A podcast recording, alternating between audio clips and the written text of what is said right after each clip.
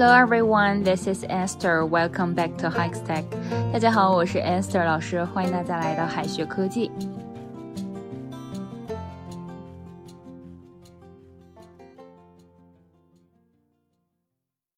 You asked for it.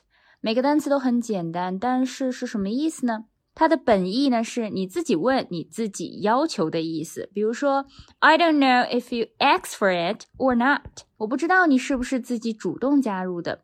在口语上呢，我们更多的是用它的引申含义。你自找的，你活该，就是我们所说的自作自受。这个短语呢也是不难理解的。Don't complain about her. You ask for it. 不要埋怨她了，是你自作自受。Don't complain about her. You ask for it.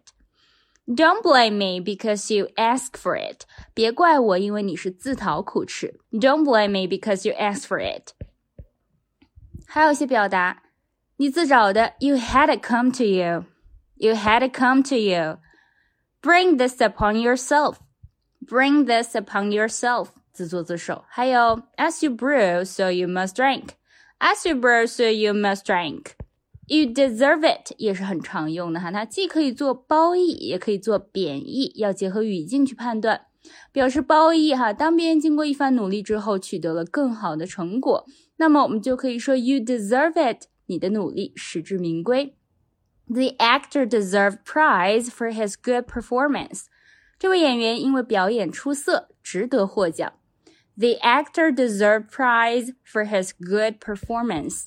表示贬义呢，则有活该、罪有应得的意思。If you do wrong, you deserve punishment。你如果做错事呢，就是应当受罚的。If you do wrong, you deserve punishment。Ask 还有一些相关表达。Ask me another. Ask me another。听到这个表达呢，不要以为是问我另外一个，它的意思相当于 I don't know，我不知道。Do you know where John is？你知道约翰去哪儿了吗 ？Ask me another，我不知道。I ask you，不是我问你哈。这三个单词呢，大家可能会觉得，哎，别人想问我问题是吗？其实这个表达的意思是惊诧或者不赞成。这算怎么回事儿？这说得过去吗？Ring me up at one a.m. I ask you，凌晨一点给我打电话，这说得过去吗？Ring me up at one a.m. I ask you。Ask for the moon 是要求得到月亮吗？月亮是不可能得到的，只能观赏，遥不可及。所以说呢，这里想表达的意思是完成一些不可能完成的事情，或者是要求得到不可能得到的东西。Don't ask for the moon, just do what you should do。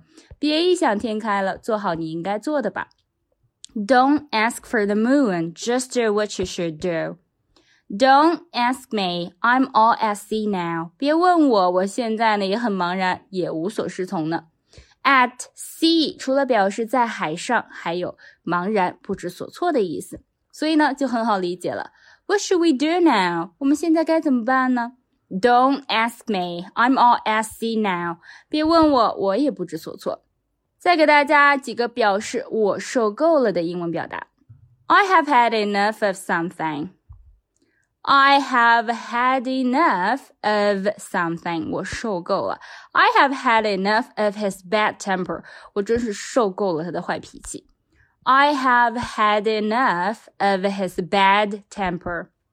I've had it. 我受够了。这个表达就很地道了。我们经常在美剧哈，还有这个英文电影中会听到。Enough is enough. Enough is enough. 够了，适可而止。Enough is enough. You should know when enough is enough. 你应该知道什么时候该适可而止。You should know when enough is enough. 最后呢，留给同学们一个小作业。I told you so. I told you so. 那么后半句话应该是什么呢？A. You ask for it. B. Ask for another. C. Ask for. 同学们可以在右下角的留言区写下那答案。 好的，以上呢就是我们今天分享的内容了，让我们下期再见，拜拜。